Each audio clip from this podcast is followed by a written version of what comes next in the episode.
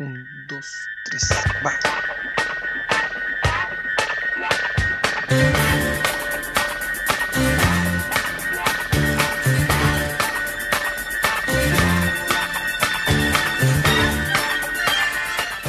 Hola amigos, sean todos bienvenidos a esta nueva edición emitida desde las cloacas, más bien conocido como El Rincón.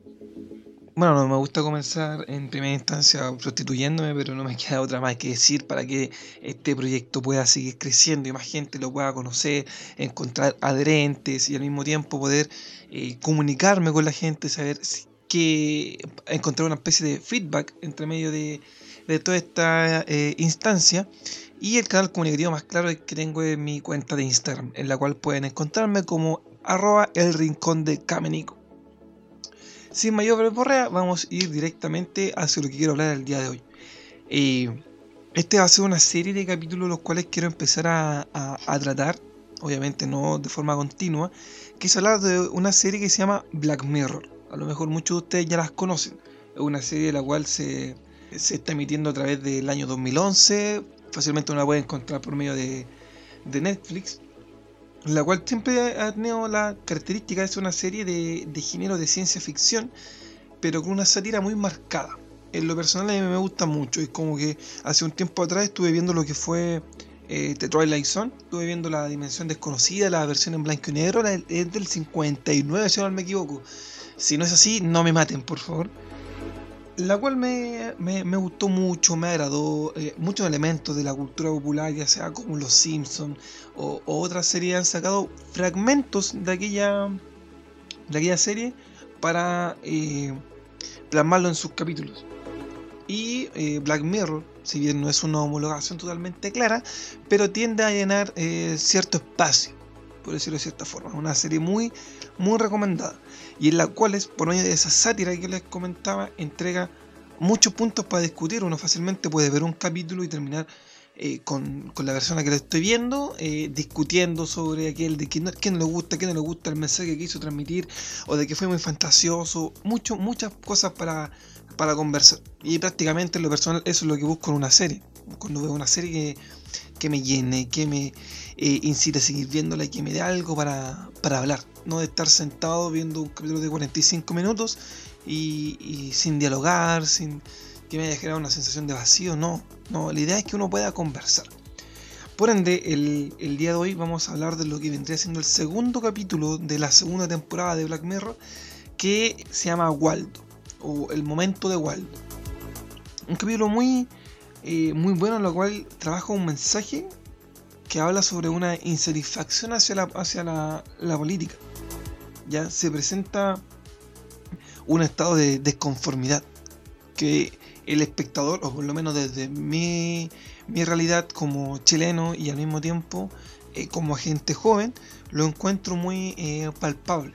Y el capítulo también lo da como una trascendencia de que no solamente se queda en el discurso anárquico de, de, un típico eh, muchacho de 16, 17 años, sino también se transforma en algo transversal ya a una participación activa de la ciudadanía hacia un rechazo de este estado de desconformidad que, intentan plasmar el, capítulo.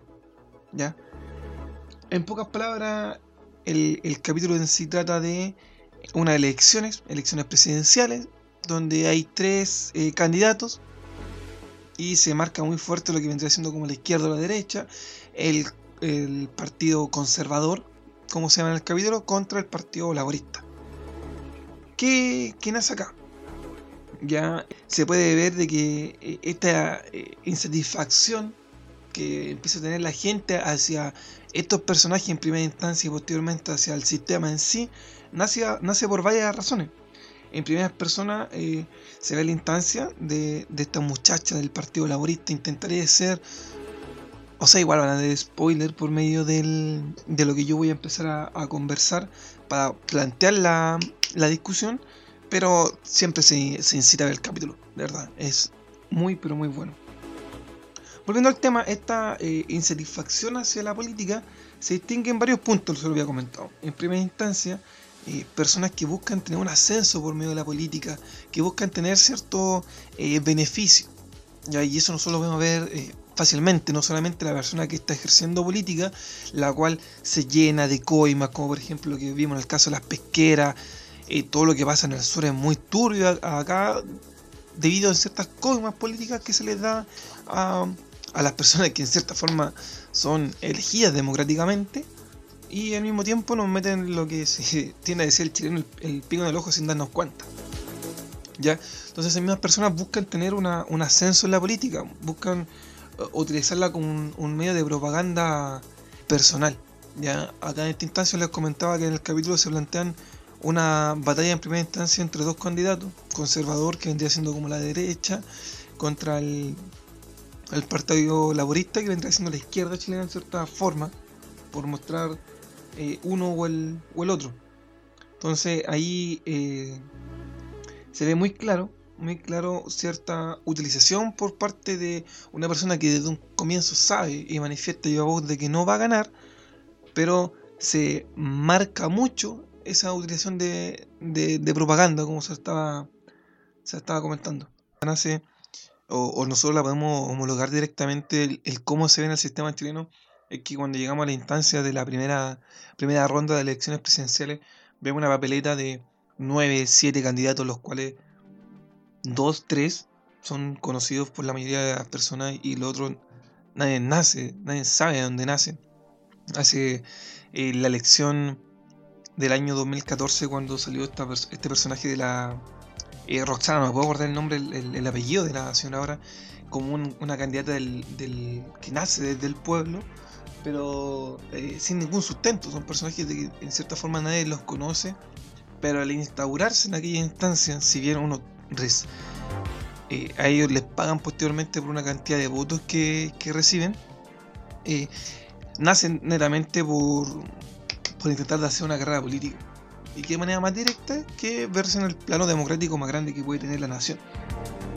Nace acá una frase que a lo mejor muchos la hemos escuchado, se plantea en el capítulo, genera un punto de, de quiebre durante y un después, que vendría siendo que es la misma vieja actitud, pero con un nuevo peinado es como una forma de decir que son los mismos de siempre, que constantemente se han intentado de, renovar, y la gente después de un tiempo se da cuenta de eso. Al darse cuenta sigue creciendo ese presente estado de desconformidad hacia la, política, el volverse antipolítico, que al mismo tiempo constituye una eh, postura política, o sea, una dicotomía constante sobre el rechazo al sistema dentro del mismo sistema.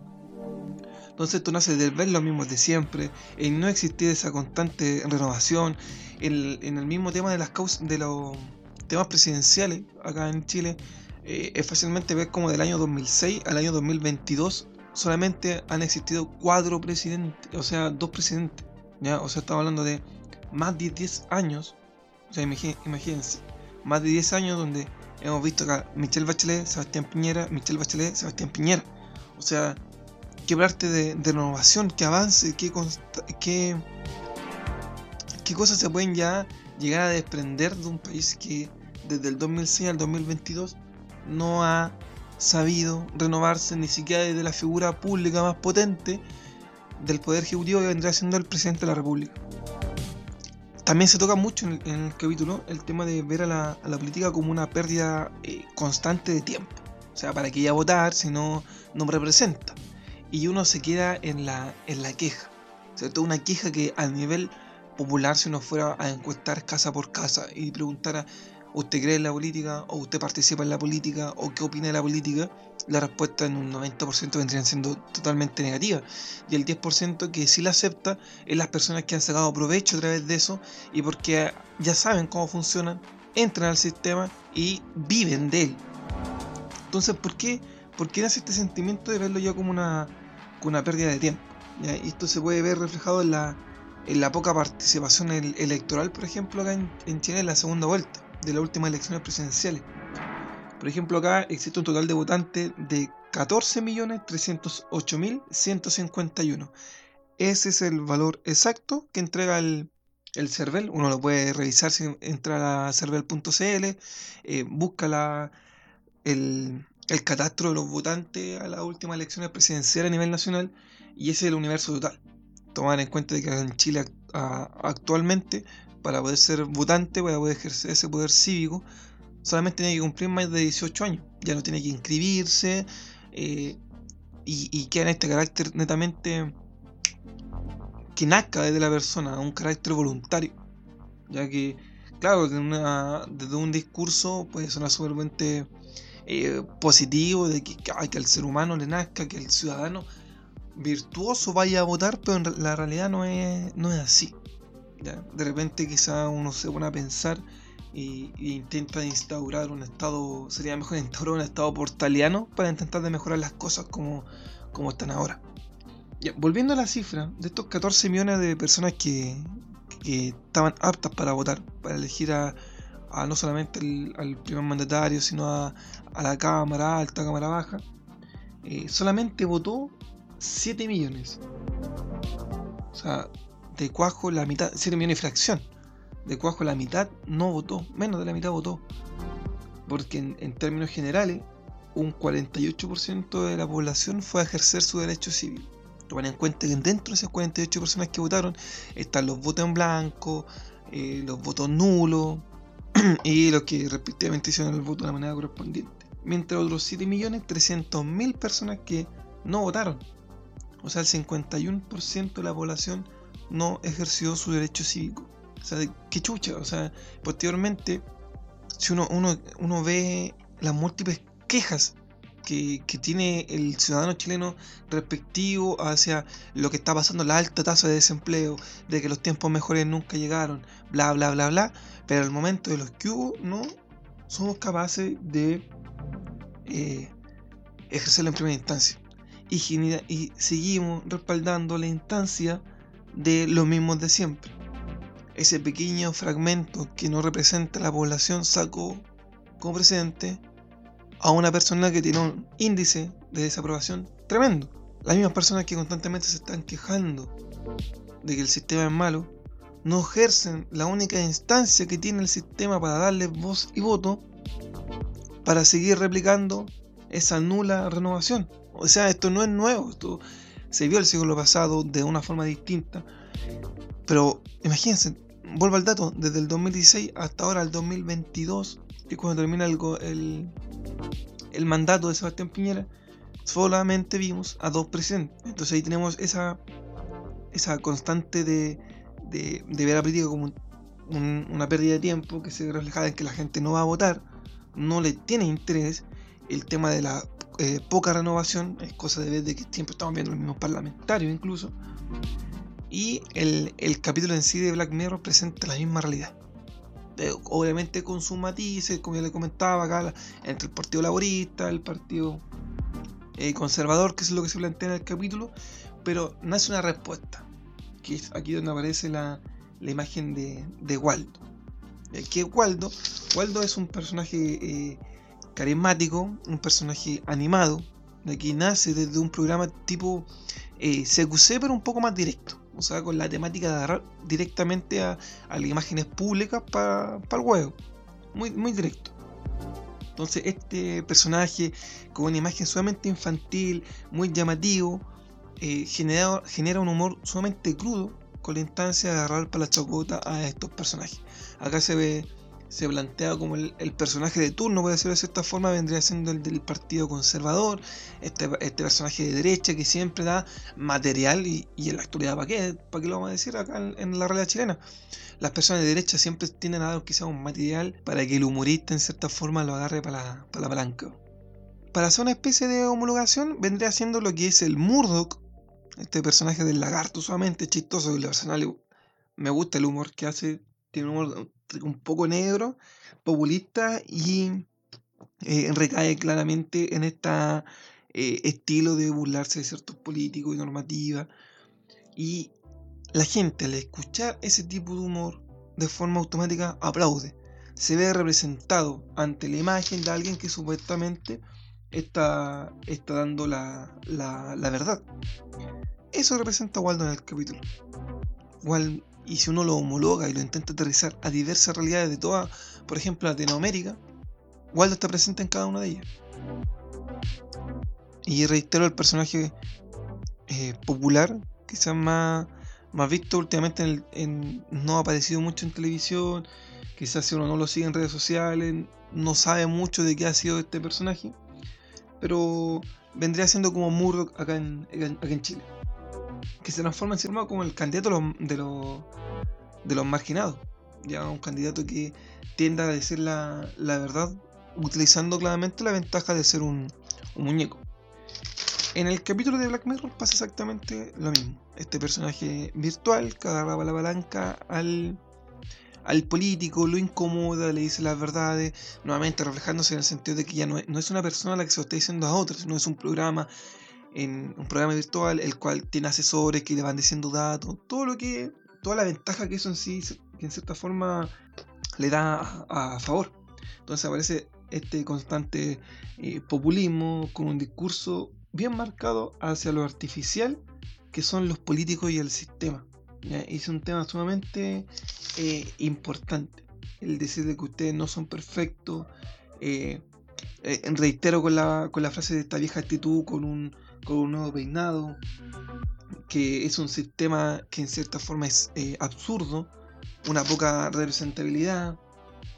Entonces eso es lo que tiende a atacar Waldo. Un personaje cómico que agarraba la palanca a a los políticos, pero aquí se da el plus de que es tan mediático el personaje que instaura una forma que voten por él. Entonces ya llegando al, al, final del capítulo, empiezan a dar el conteo y dicen, no sé, el, lo que vendrá siendo el personaje de este laurista sacó 12.000 mil votos, el personaje de el conservador sacó 19.000 votos.